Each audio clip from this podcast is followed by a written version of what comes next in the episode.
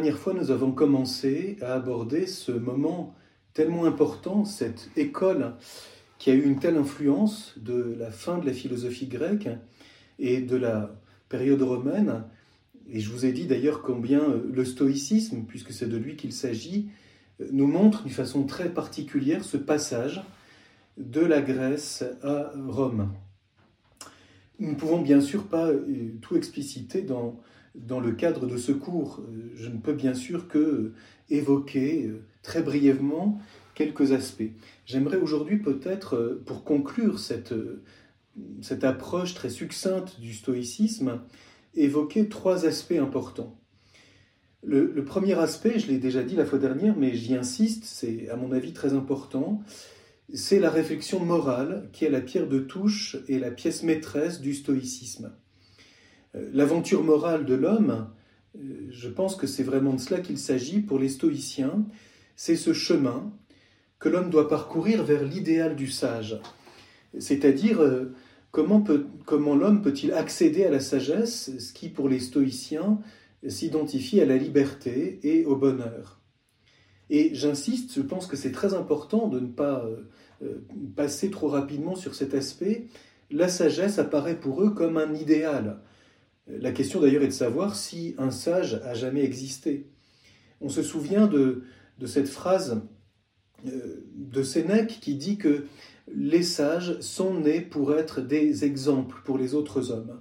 Et donc on voit bien cette relation entre idéal, exemple, c'est bien on peut dire, si nous reprenons une perspective euh, qui vient, qui remonte très loin, qui remonte jusqu'à Socrate, ce que les stoïciens retiennent avant tout de l'éthique grecque, c'est cet aspect d'idéal et cet aspect exemplaire. Euh, un modèle, être comme un exemple. Euh, c'est d'ailleurs pour cela que les stoïciens, surtout dans le stoïcisme impérial, sont apparus comme des, des maîtres de morale, des, j'allais dire, des, des directeurs de conscience, pour, euh, pour prendre une expression qui est venue beaucoup plus tard. Mais tout de même, il s'agit de former la conscience de l'homme et de bien voir quel est cet itinéraire que l'homme peut parcourir vers cet idéal de la sagesse. Je reviendrai là-dessus tout à l'heure hein, sur, euh, on peut dire, euh, un des aspects importants de cet idéal. Quel est le point de départ? Puisqu'il y a un itinéraire, on pense à des expressions qui sont reprises bien plus tard chez les pères de l'Église, euh, dans, dans, la pensée médiévale, hein, voir la destinée de l'homme, son destin comme un itinéraire à parcourir, comme un chemin. Et si c'est un chemin, il y a un point de départ il y a un terme d'une certaine façon. Donc un terme qui est mu par cet idéal à obtenir, à conquérir, j'allais dire. À tel point d'ailleurs que c'est bien l'excellence, la vertu, l'arrêté qui va apparaître comme un des biens euh, tout à fait euh, euh, importants de la personnalité humaine. Le point de départ, c'est que l'homme, finalement, est un vivant, il est un animal qui fait partie de la nature et qui est mu par des inclinations, par des appétits. Et pour les stoïciens, ça c'est extrêmement net. Le premier bien, c'est la conservation de soi-même. Je cite ici une phrase de Chrysippe dans le livre premier de son ouvrage Des fins ce qui, est ce qui est primitivement propre à tout être vivant, c'est sa propre constitution et la conscience qu'il en a. Donc, la nature qui est la mienne, nous, évoquons, cela, nous évoquons cela la fois dernière, et euh, euh, le, premier, le premier appétit, si je puis dire, le premier instinct vital, c'est cette conservation de soi-même. Et donc, euh, il faut que l'homme euh, reprenne les choses qui lui, et, j'allais dire, discerne les choses qui lui nuisent et celles euh, qu'il peut admettre parce qu'elles lui sont propres. Qu'est-ce qui est conforme à ce que je suis dans ma constitution fondamentale? Hein, On se souvient de cette phrase que certains ont considérée comme étant euh, caractéristique de Zénon de Citium, comme le fondateur de l'école stoïcienne, vivre d'une façon conforme, hein, homologumenon. Et on sait que Cléante, dont je vais lire tout à l'heure le texte tellement important qui nous reste de lui, Cléante, qui est son successeur, euh, a précisé, hein, c'est quelque chose que l'on trouve, euh, un texte très précis qui, le dit très clairement, Cléante dira, il faut vivre conformément à la nature, en conformité avec la nature. Homologumenos fusei. Hein. Euh, c'est donc le premier aspect. Être conscient de sa constitution et conserver hein, la nature qui est la nôtre. Alors je lis ici un texte hein, qui est euh, tiré de Stobé. C'est une traduction euh, de Dumont, donc dans les morceaux choisis de Stobé. Et voici ce qui, ce qui est dit. Zénon présentait la fin comme vivre conformément, c'est-à-dire vivre en harmonie et en concordance avec une raison une, puisque ceux qui vivent en conflit sont des malheureux. Ses successeurs en ont donné une forme plus développée, vivre conformément avec la nature, parce qu'ils pensaient que la formule de Zénon était un énoncé incomplet. Cléante, le premier à lui succéder, a ajouté avec la nature. L'exprimant en ces termes, la fin est vivre conformément avec la nature. Ce que Chrysippe, dont l'intention d'être encore plus clair, a formulé ainsi vivre conformément à l'expérience des choses qui surviennent par nature. Donc, euh, c'est-à-dire, euh, c'est bien cet, aspect-là, hein, euh, le premier appétit, le point de départ, c'est cette constitution qui est la nôtre, et au fond, on pourrait dire cet appétit de conservation. Ce qui va donc, et nous verrons ça tout à l'heure, dans l'éthique notamment d'Épictète, hein, distinguer ce qui me nuit et ce qui me convient, ce qui correspond à ma nature profonde. Alors, euh, c'est donc le, premier aspect, j'allais dire le point de départ, hein, peut-on dire. Et puis, euh, d'une certaine façon, il faut dépasser ce stade, et c'est là où la philosophie peut intervenir, parce qu'il ne faut pas se contenter de vivre conformément avec la nature, mais selon la raison, c'est-à-dire devenir, on pourrait dire, conscient, et pouvoir choisir librement. Nous avons vu la dernière fois cette relation très typique des stoïciens entre la volonté et la raison. Hein. Donc agir dans une action droite, c'est-à-dire libre et voulu, par une raison qui coopère en s'y conformant avec la raison universelle. Hein, ce qui va comporter, bien évidemment, hein, comme je l'ai dit, de rejeter tout ce qui est étranger à cette raison universelle, et en premier lieu, bien sûr, le rejet des passions qui sont considérées par les stoïciens comme une dépendance. Les passions nous rendent esclaves, puisque nous sommes tributaires de quelque chose qui survient comme extérieur à nous, et donc, elles sont à rejeter comme des maladies de l'âme qui empêchent l'âme de s'élever à vivre selon la raison, conformément à la loi universelle. Et donc, voilà, on pourrait dire l'étape philosophique laquelle les stoïciens euh, vont expliciter ce fait de passer de la nature, vivre selon sa nature, à vivre selon la raison. Ce qui, en fait, correspond ultimement à la raison de l'homme, hein, à la nature de l'homme, je veux dire. La raison étant quelque chose qui vient comme un artisan qui s'ajoute pour rendre consciente et libre cette nature profonde qui est celle de l'homme. Et puis euh, le terme, hein, je l'évoquais tout à l'heure, c'est que même si je l'ai évoqué, je l'ai dit, euh, cet idéal euh, les stoïciens le voient comme un idéal justement. Est-ce qu'un sage a jamais existé? Telle est la question. Toujours est-il, c'est le modèle intérieur. Hein. C'est la statue intérieure qu'il faut, euh, qu'il faut observer pour y parvenir. Le terme, c'est la raison de l'homme est devenue celle du sage parce qu'il reconnaît dans le destin la volonté et la loi divine, hein, la volonté de Zeus, qui est la même chose que la raison universelle ou encore que la loi naturelle, et le sage ne peut plus ni se tromper, ni dépendre de quelque chose qui viendrait le troubler. Il a atteint cet état de plénitude et on pourrait dire de tranquillité de l'âme, hein, d'ataraxie, d'absence de trouble.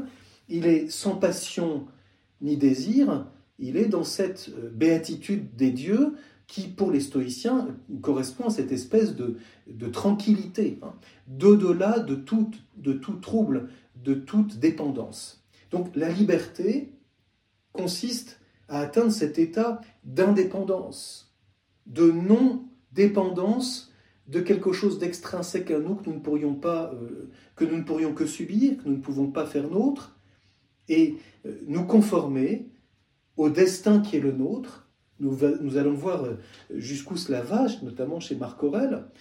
et, et atteindre ainsi cette tranquillité, cet état de non-trouble.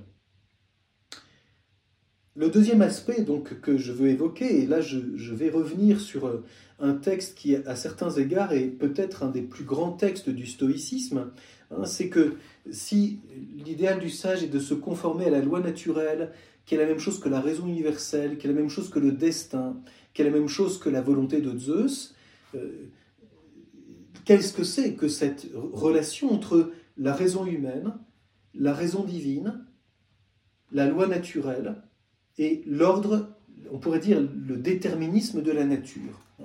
Euh, euh, je fais référence ici hein, à ce très grand texte qui nous reste de Cléante, donc un, des tout premiers stoïciens, ce fameux hymne à Zeus. Alors, euh, ce qui est très intéressant, c'est que dans ce texte, Cléante nous montre Dieu avant tout comme dans cette dimension de paternité. Hein. Euh, nous avons vu que cette notion est déjà présente, en particulier chez Hésiode, donc très très tôt dans la philosophie grecque. On ne se situe donc pas euh, ni dans un regard contemplatif avant tout sur qui est Dieu, qui est-il hein? C'est quelque chose qu'Aristote développe dans le livre Landel, la métaphysique ni euh, nous intéresser au problème de la création comme tel, même si bien sûr euh, ceci est, sûrement présent chez les stoïciens en filigrane, ce sera euh, développé en particulier dans le néoplatonisme, mais beaucoup plus cet aspect, on pourrait dire, de la manière dont Dieu veille sur les hommes et les gouverne vers cet idéal à laquelle il auquel il les destine. Et donc c'est une vision chez les stoïciens avant tout on pourrait dire, de la providence qui est identifiée d'ailleurs au gouvernement de Dieu. Hein. Euh, je, ne rentrerai pas ici dans cette distinction. Hein. Quelle, relation, quelle distinction y a-t-il entre providence et gouvernement divin? Euh, Chez les stoïciens, c'est quelque chose qui est euh, d'une certaine façon identique. Et donc j'évoque ici donc ce grand texte, cet hymne à Zeus, que vous pouvez trouver dans plusieurs traductions. Euh, ici, je prends la traduction qui se trouve dans le volume de la Pléiade consacré aux stoïciens. Ô toi, qui es le plus glorieux des immortels, qui a des noms multiples, tout puissant à jamais, Zeus, principe et maître de la nature, qui gouverne, qui gouverne tout conformément à la loi. Donc, on voit tout de suite hein, cela. Donc, Zeus est celui qui gouverne tout conformément à la loi, non pas une loi qui serait au-delà de lui, au-delà de Zeus, mais qui est la volonté même de Zeus. Je te salue. Donc c'est un texte qu'on peut dire d'une certaine façon liturgique, c'est une prière car c'est un droit pour tous les mortels de s'adresser à toi. Hein, donc euh, ici quelque chose de magnifique, hein. euh, une première explicitation, on pourrait dire, dans le stoïcisme, de la liberté religieuse. C'est un droit pour tout mortel de s'adresser à toi. Et on verra que euh, l'idéal du sage, le sage, est celui que personne ne peut contraindre. Nous allons terminer là-dessus tout à l'heure.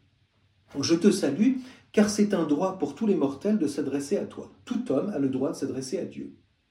Puisqu'ils sont nés de toi, ceux qui participent à cette image des choses qu'est le son. Seuls parmi ceux qui vivent et se meuvent, mortels sur cette terre. Aussi je te chanterai et célébrerai ta puissance à jamais. Ce qui est très beau aussi euh, à constater, du moins euh, il faut le remarquer, hein la première chose que, j'allais dire, la première, le premier attribut que Cléante reconnaît à Zeus, c'est la puissance. Zeus gouverne toutes choses, il est glorieux, il est immortel, mais il est, premièrement, le Tout-Puissant. Principe et maître de la nature, hein, il gouverne toutes choses, et la première chose que l'on célèbre de lui, c'est sa puissance.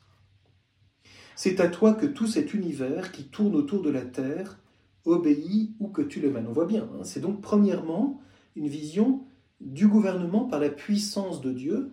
Dieu, Zeus, fait tout ce qu'il veut. Donc, l'idéal du sage consiste à obéir, et de fait, tout ce qui est la nature obéit à la volonté de Zeus.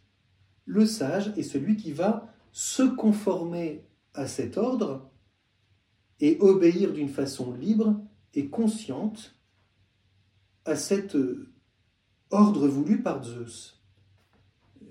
Comme cela rejoint des manières d'exprimer certaines choses de la dimension religieuse de l'homme dans certaines traditions. Je, n'entre pas ici dans tous ces débats, mais c'est intéressant de remarquer la différence entre la manière dont on regarde les attributs de Dieu. Commence-t-on par l'infini, par la puissance, par la simplicité? Bien. C'est à toi que tout cet univers qui tourne autour de la terre obéit où que tu le mènes, et de bon gré il se soumet à ta puissance. Tant est redoutable l'auxiliaire que tu tiens en tes mains invincibles.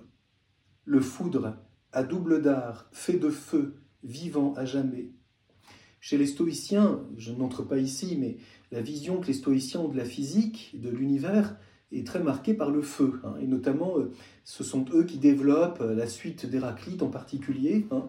euh, l'éternel retour, ce que Nietzsche remarquera avec beaucoup de beaucoup d'attention, et l'importance du feu en laquelle toute chose se transforme. C'est par lui, sous son choc, frémit la nature entière. C'est par lui que tu diriges avec rectitude la raison commune qui pénètre toute chose et qui se mêle aux lumières célestes grandes et petites. C'est par lui que tu es devenu ce que tu es, roi suprême de l'univers.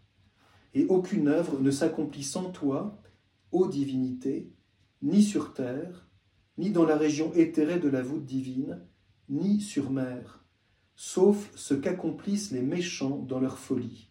Donc on voit bien, Zeus exerce la puissance, le feu est l'instrument de sa puissance, et c'est par lui que Dieu gouverne toutes choses. Donc on voit cette vision d'un ordre de la nature que Cléante rattache à la volonté de Zeus et son accomplissement par sa puissance. Et qu'est-ce qui résiste à cette sagesse et à cette puissance de Dieu? La folie des méchants. Donc on voit ici hein, apparaître le thème de la liberté de l'homme. Rien ne s'accomplit sans toi, sauf ce qu'accomplissent les méchants dans leur folie. Mais toi, tu sais réduire ce qui est sans mesure. Hein, pour les Grecs, et là c'est toute une grande tradition qui remonte déjà à Homère, puis ensuite qu'on trouve chez Hésiode, etc., hein, la grande faute euh, euh, pour les Grecs, c'est l'orgueil, la démesure, l'ubris. C'est pourquoi hein, la sagesse consiste aussi à se, conformer, à sa nature, à être libre d'accepter le destin que la nature nous donne, que la volonté de Zeus veut pour nous. Toi, tu sais réduire ce qui est sans mesure, ordonner le désordre. En toi, la discorde est concorde. Ainsi, tu as ajusté en un tout harmonieux les biens et les maux, pour que soit une la raison de toute chose, qui demeure à jamais. Cette raison que fuient et négligent ceux d'entre les mortels qui sont les méchants. Donc, ce que la puissance de Zeus accomplit, c'est la raison, c'est cet ordre de, de la volonté de Dieu. Malheureux qui désirent toujours l'acquisition des biens et ne discernent pas la loi commune des dieux, ni ne l'entendent. Cette loi qui, s'ils la suivaient intelligemment, les ferait vivre d'une noble vie. Mais eux, dans leur folie, s'élancent chacun vers un autre mal. Les uns, c'est pour la gloire qu'ils ont un zèle querelleur, les autres se tournent vers le gain sans la moindre élégance, les autres vers le relâchement et les voluptés corporelles.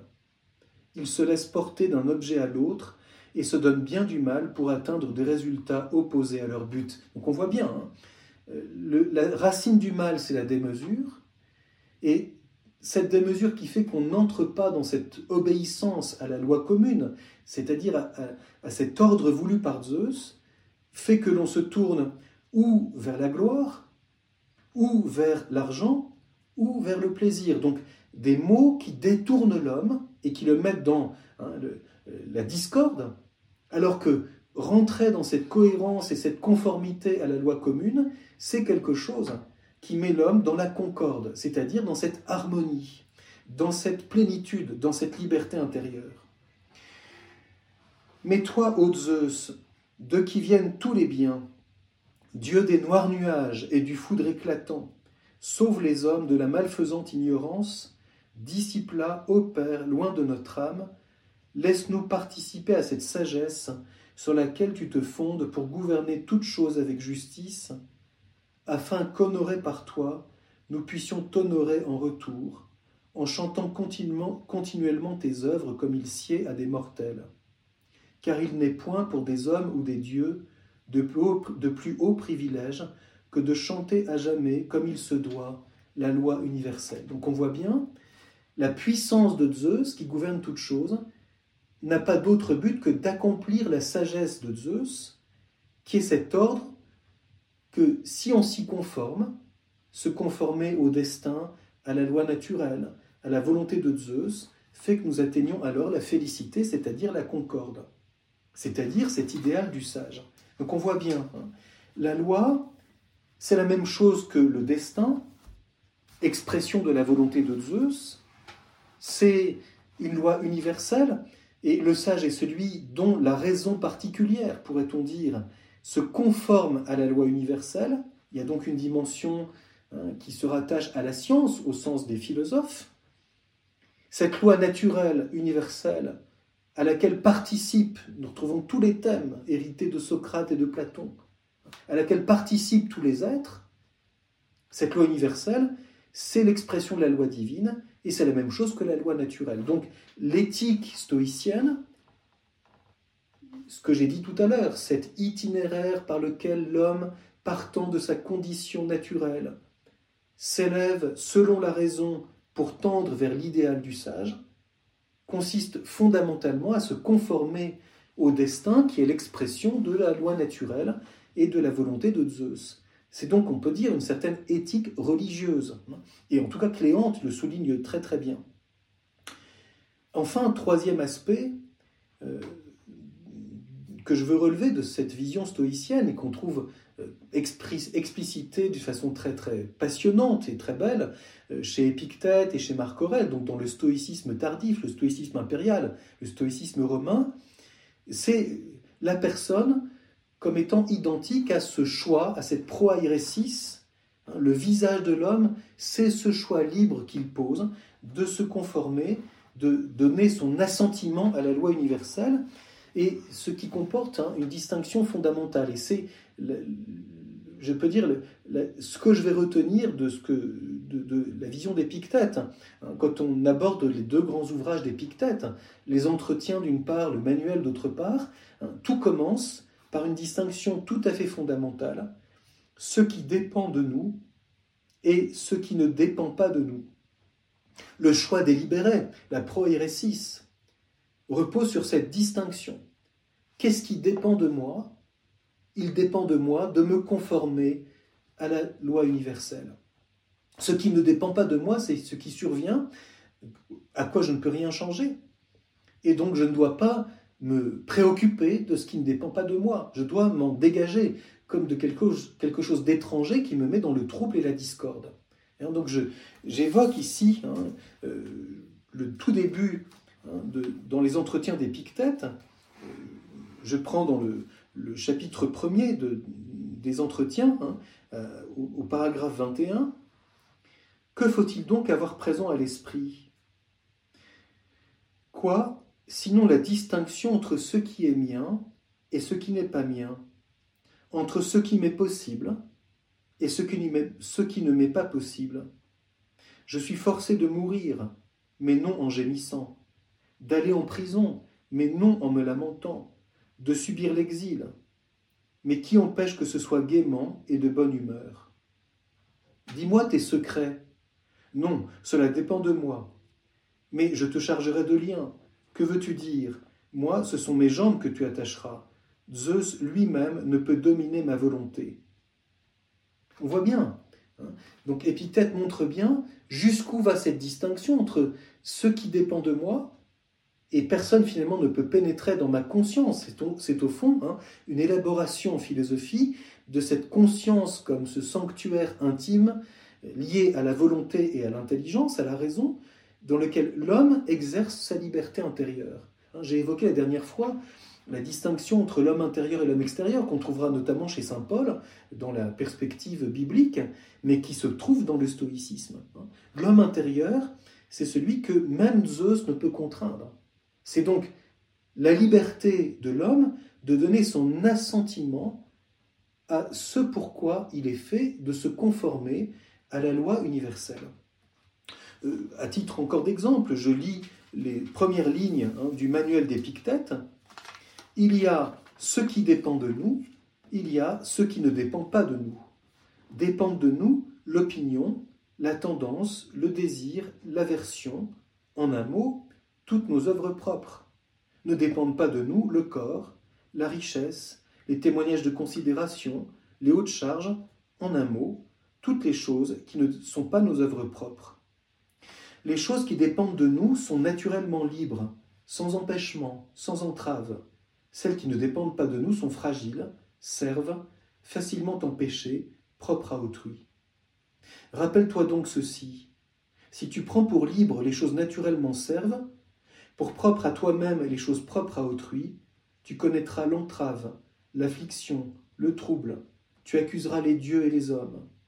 Mais si tu prends pour, pour tien seulement ce qui est tien, pour propre à autrui ce qui est de fait propre à autrui, personne ne te contraindra jamais ni ne t'empêchera, tu n'adresseras à personne accusation ni reproche, tu ne feras absolument rien contre ton gré, personne ne te nuira, tu n'auras pas d'ennemis, car tu ne souffriras aucun dommage, etc. On voit bien, hein, c'est d'une très grande noblesse en réalité, mais euh, euh, ce sur quoi Épictète se focalise, on voit très bien, c'est cette liberté intérieure, hein, cette, j'allais dire, cette prise de conscience, cette lucidité euh, raisonnable et intelligente, qui fait que je connais quelle est ma dignité intérieure, et tout ce qui m'advient et qui ne dépend pas de moi, que je peux certes subir, il dépend de moi de ne pas m'en préoccuper. Hein. il y a des exemples célèbres que donne Épictète, hein, qui sont très connus, hein, sur la mort, sur euh, le fait, la torture, etc., et en, mettant en lumière la liberté intérieure à laquelle l'homme peut parvenir. J'évoque aussi ici brièvement une affirmation très célèbre de Marc Aurèle qui dit cette chose très très marquante, quel est l'idéal du sage? Et il a cette phrase étonnante, L'idéal du sage est d'être comme un promontoire battu par la tempête et qui ne bouge pas. Et quelle est la tempête ultime de la vie humaine? Bien sûr, c'est la mort. Et donc, on, voit que finalement, la vertu principale pour les stoïciens, c'est quelque chose qu'on trouve chez Aristote dans l'éthique à Nicomaque, qui est exalté par les stoïciens, c'est la vertu de force. La vertu de force et de courage, la patience, hein, qui consiste à supporter Hein, ce qui ne dépend pas de nous, mais bien plus encore à ne pas en dépendre, et donc à, j'allais dire, à nous, à nous fortifier dans cette conscience de nous-mêmes, dans cette dignité qui est nous-mêmes. Certains diraient, hein, euh, ce qui me convient, c'est pouvoir me regarder en face et de ne pas avoir euh, honte de ma dignité. Hein. Et donc cette espèce de liberté qui fait que je ne, je ne suis pas tributaire des attaques que je subis. J'aimerais euh, terminer par euh, un texte euh, sur le sage euh, lié à cette expérience de la liberté. C'est un texte de Philon d'Alexandrie, mais qui, qui, dit, qui reprend une affirmation de Zénon. L'affirmation de Zénon est la suivante Tout sage est libre. Donc, finalement, on pourrait dire la caractéristique de l'éthique stoïcienne, c'est une éthique de la liberté, entendu comme ne pas dépendre d'autre chose que du choix qui est le nôtre. Donc c'est une philosophie du choix libre. La question qu'on pourrait soulever, j'ai commencé tout à l'heure, j'ai évoqué tout à l'heure en commençant euh, l'importance de cet aspect d'idéal, donc de cause exemplaire. Il y a donc chez les stoïciens avant tout un idéal à atteindre, cet idéal de liberté. Alors, je, lis ce, texte bref pour conclure. Tout sage est libre. Le mot de Zénon est tout à fait digne d'intérêt. Il est plus facile de faire couler une outre remplie d'air que de contraindre le sage à faire quelque chose qu'il ne peut pas faire. Car impossible à contraindre et à abattre est l'âme dont la droite raison a fourni le nerf à des dogmes solides. Des dogmes, c'est-à-dire ici des principes d'action en réalité. Hein. Ce ne sont pas des dogmes au sens euh, spéculatif ou théologique. Hein. C'est-à-dire quelles sont les, quelle est la règle de mon action. Hein. Dogma en, grec, c'est c'est la règle, c'est ce, ce, sur quoi on peut s'appuyer. Donc, autrement dit, le sage est libre parce qu'il n'a pas d'autres règles d'action que ce que la droite raison lui a fourni, et donc il est impossible à contraindre et à abattre. Donc on voit bien ici une vision très très belle en fait hein, de, de, la personne humaine dans sa liberté intérieure que personne ne peut contraindre. J'ai évoqué tout à l'heure la liberté religieuse. Hein. personne ne peut empêcher un homme de s'adresser à Zeus. Personne ne peut contraindre la volonté d'une personne humaine. Elle est fondamentalement libre, c'est-à-dire capable de choisir ce qui dépend d'elle et de ne pas dépendre de ce qui lui est, extérieur. Alors, voilà très brièvement, évidemment, hein, l'essentiel d'un aspect euh, euh, important de la doctrine stoïcienne. Il y aura bien sûr à évoquer la logique stoïcienne, notamment la logique de consécution. Hein. Si quelque chose existe, alors il se produira ça. C'est typiquement les raisonnements stoïciens. Hein. Si ceci n'est pas, alors ceci ne pourra pas se produire. Donc une logique de la proposition qui montre les liens de consécution. Mais ceci est facile à, trouver, à, étudier.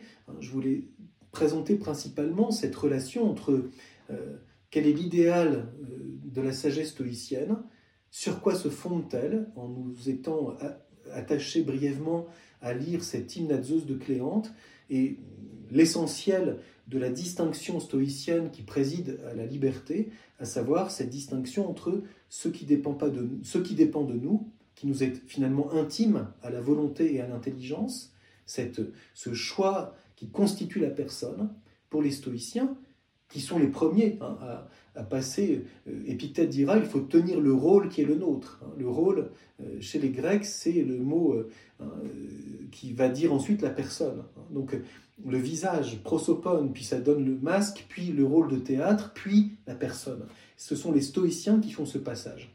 Passer de, du, du, visage, prosopone, ce qui est devant, à le masque que porte l'acteur de théâtre pour jouer le personnage au théâtre grec, de là, on passe au rôle qu'il joue, et l'homme doit tenir son rôle, hein, c'est-à-dire sa personne consiste à agir librement, conformément à ce qui dépend de lui. Et puis, euh, euh, ce qui suppose donc cette distinction, et donc l'exercice d'une liberté, hein, entre ce qui dépend de nous et ce qui ne dépend pas de nous. Voilà très brièvement quelques aspects de la philosophie stoïcienne.